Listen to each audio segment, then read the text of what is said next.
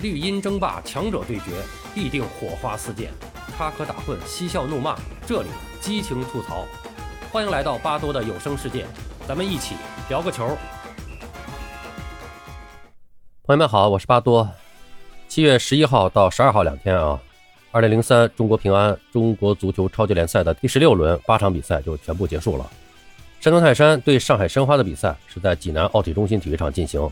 贾德松是首开纪录，陈普、费莱尼是各下一城，最终山东队是三比零战胜了上海申花。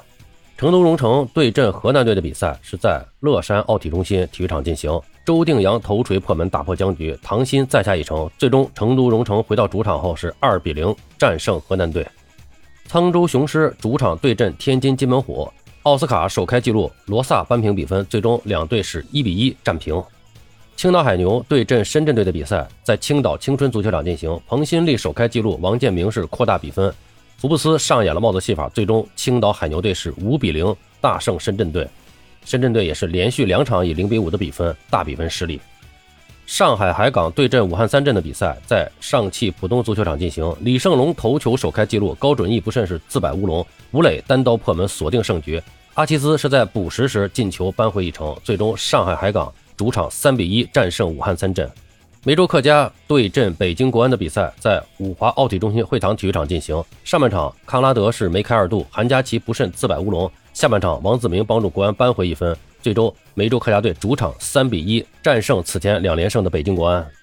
长春亚泰对阵浙江队的比赛在长春体育中心体育场进行。上半场莱昂纳多挑射得分，谭龙抢点破门。下半场莱昂纳多推射建功，严志宇抽射扳平，最终。长春亚泰是二比二战平浙江队。南通之云对阵大连人的比赛在如皋奥体中心体育场进行，普茨林首开纪录，曼巴是扳平比分，最终两队是一比一战成平局。十六轮比赛战罢，目前是上海海港队以三十七分高居榜首，拉开了第二名上海申花六分的差距啊。那么上海申花呢是这一轮比赛又输了，上海海港是十一胜四平一负，积三十七分排在榜首。啊，上海申花随后呢是九胜四平三负，积三十一分。成都蓉城排在了第三位啊，他们是三十分，仅比上海申花差一分，排在第三位。那么山东泰山啊，山东泰山经过经过连续的不败和获胜，已经攀升到了积分榜的第四名。应该说，他们对前三名已经形成了一个强烈的追赶趋势。他们是积二十八分，七胜七平两负，积二十八分。而跟他同积二十八分的是本赛季。目前为止仍然保持不败的天津金某虎六胜十平零负啊，他们是排在第五位。随后呢是北京国安和长春亚泰啊，都是二十四分，排在第六和第七。呃，武汉三镇呢是二十三分，排在第八位。那么随后呢，浙江队是排在第九位，十九分；沧州雄狮十八分，排在第十位；梅州客家十六分，排在第十一位；河南队十五分，排在第十二位。随后是青岛海牛积十三分，排在了第十三位，而南通之云是十二分，排在第十四位。随后是降级区的两支球队，深圳队和大连人都是积十一分。那么我们综合来看一下整体情况，就是两连平的上海上港终于这回是赢球了啊。那么在击败武汉三镇之后，由于排名第二的这个上海申花呢输球了，那么上海海港是再次获得了六分的领先优势。联赛下半程开始以后。上海海港终于是找回了抢分的节奏啊！那么急于抢分的还有山东泰山，他们是凭借两连胜以及十一轮不败，山东泰山在积分榜的排名，刚才咱们讲了啊，也从十二名迅速的攀升到了第四名。本轮中超几支上游球队都遭到了阻击，那么天津津门虎是创造了十六轮不败的神奇纪录，但他们也连续两轮无缘胜利。北京国安是爆冷输给了梅州客家，那实际上这个我个人觉得根本算不上爆冷啊，完全是在预料之中。积分呢也只有二十四分，和榜首的球队的积分差距啊达到了十三分。在保级形势方面啊，青岛海牛、南通之云和大连人都是连续三轮未尝胜绩，而六连败的深圳队则是面临着极为严峻的保级形势。二零零三赛季还有一个现象啊，到现在为止咱们总结一下，就是连胜的难度非常大。十六轮联赛只有上海上港完成过一次五连胜，没有四连胜的球队实现过三连胜的球队只有上海申花、成都蓉城、山东泰山和浙江队。呃，以最近五轮比赛为例，第十二轮连胜的球队只有上海申花两连胜，第十三轮连胜的球队是上海申花三连胜和上海上港的两连胜，第十四轮只有天津津门虎连胜，也是两连胜。那么第十五轮，北京国安和武汉三镇是连胜，都是两连胜。本轮中超连胜的只有山东泰山和梅州客家，都是两连胜。啊，那么这个连胜啊非常难，那背后反映的呢是中超的这个激烈和残酷。应该说还是咱们的老的观点啊，就是今年的这个中超各队的实力差距并不大，争夺的比较激烈，所以比较焦灼，想连胜是很难的。本轮中超呢打进了二十六个进球，场均进球三点二五。应该说进入联赛下半程以后啊，中超还能够有这种进球数据，还是让人非常欣慰的。目前本赛季单轮进球数的记录是三十球，我们也期待之后的十四轮比赛能够打破这个记录啊。毕竟足球比赛多进球啊还是硬道理啊。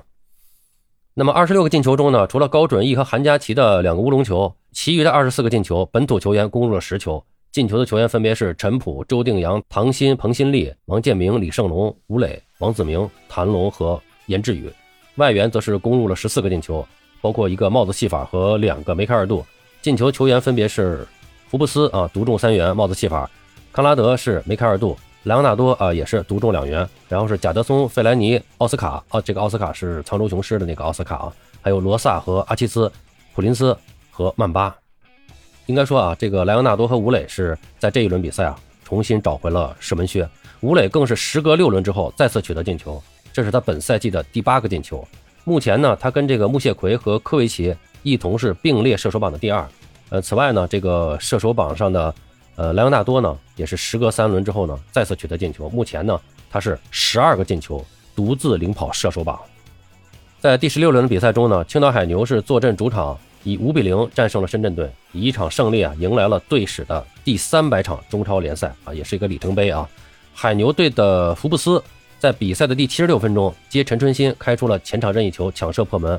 第八十二分钟呢，又主罚点球得分。呃，第八十七分钟呢，他在禁区中路冷静施射，上演帽子戏法。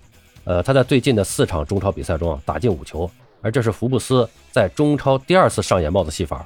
那么在第十六轮的官方最佳球员评选中，福布斯在媒体评审环节中呢是得到了五十六分，排名第一。在球迷投票环节呢，山东泰山的陈普。